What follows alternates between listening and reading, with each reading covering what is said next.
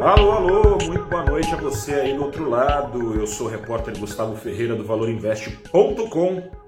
Começa agora o seu saldo deste dia 24 de março de 2022, dia em que se completa um mês de guerra. E quando se olha para o saldo no período da bolsa e do dólar aqui no Brasil, nem parece que está tendo guerra, a maior, aliás, guerra desde a Segunda Grande Guerra. Nem parece. Teve solavanco no meio do caminho, você tem acompanhado com o Valor Invest.com, mas desde o primeiro míssil lançado pela Rússia há 30 dias, o Ibovespa subiu junto com os mísseis, o Ibovespa subiu 7% no período, tá agora no maior nível de pontos desde setembro. Já o dólar, quando os mísseis caíam, afundava junto, o preço do dólar no Brasil afundou no mesmo intervalo mais de 5% aos R$ 4,83, menor preço da moeda americana no Brasil em dois anos em dólares. Portanto, durante essas quatro semanas de guerra, o Ibovespa subiu nada menos que 10%. Bastante coisa? É bastante coisa e fica parecendo ainda mais coisa quando a gente compara ao desempenho de outras bolsas no mesmo intervalo. A bolsa americana, por exemplo, no mesmo período,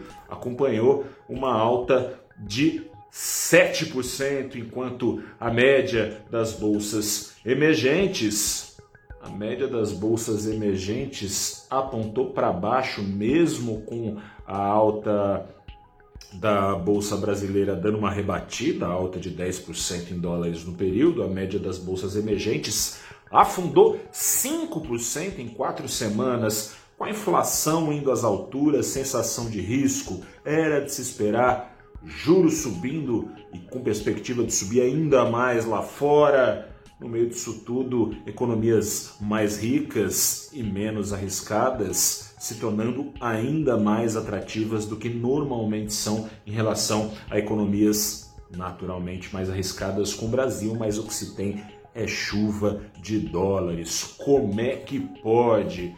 Pode porque uh, não só a busca por proteção dos investidores do mundo tem sido atrás desses títulos de dívida soberana dos países desenvolvidos, tem sido também para capturar ganhos das empresas que têm se favorecido com a guerra. Inflação está lá no alto porque as commodities estão lá no alto e subindo. Com isso, as exportadoras se dão bem, com mais receitas, ações de exportadoras estão é, com as maiores fatias setoriais do mercado acionário brasileiro. Com isso, a gente vê esse Bovespa para cima, como tem estado para cima, e as exportações em si também trazendo mais dólares ao Brasil. Além disso, o mercado tem imaginado ali que, ok, inflação vai subir juros, mas já foi meio por vinagre né, o cumprimento de metas de inflação dos bancos centrais.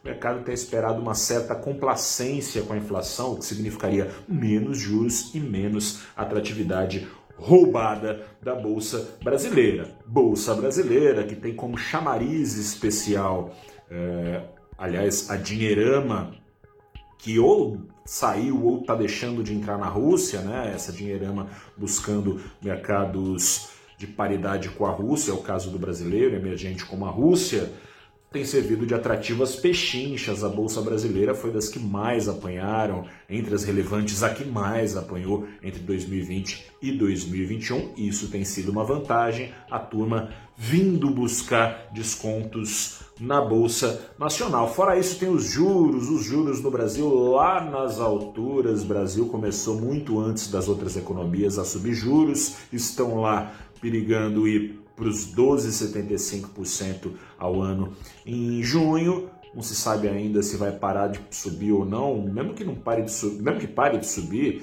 o patamar de juros é muito alto. Vale muito a pena para o gringo emprestar dinheiro baratinho lá fora, né, com juros negativos, para investir aqui no Brasil com os juros reais maiores do mundo, mas é aquela história, minha gente. Tem coisa que se explica, mas não se justifica.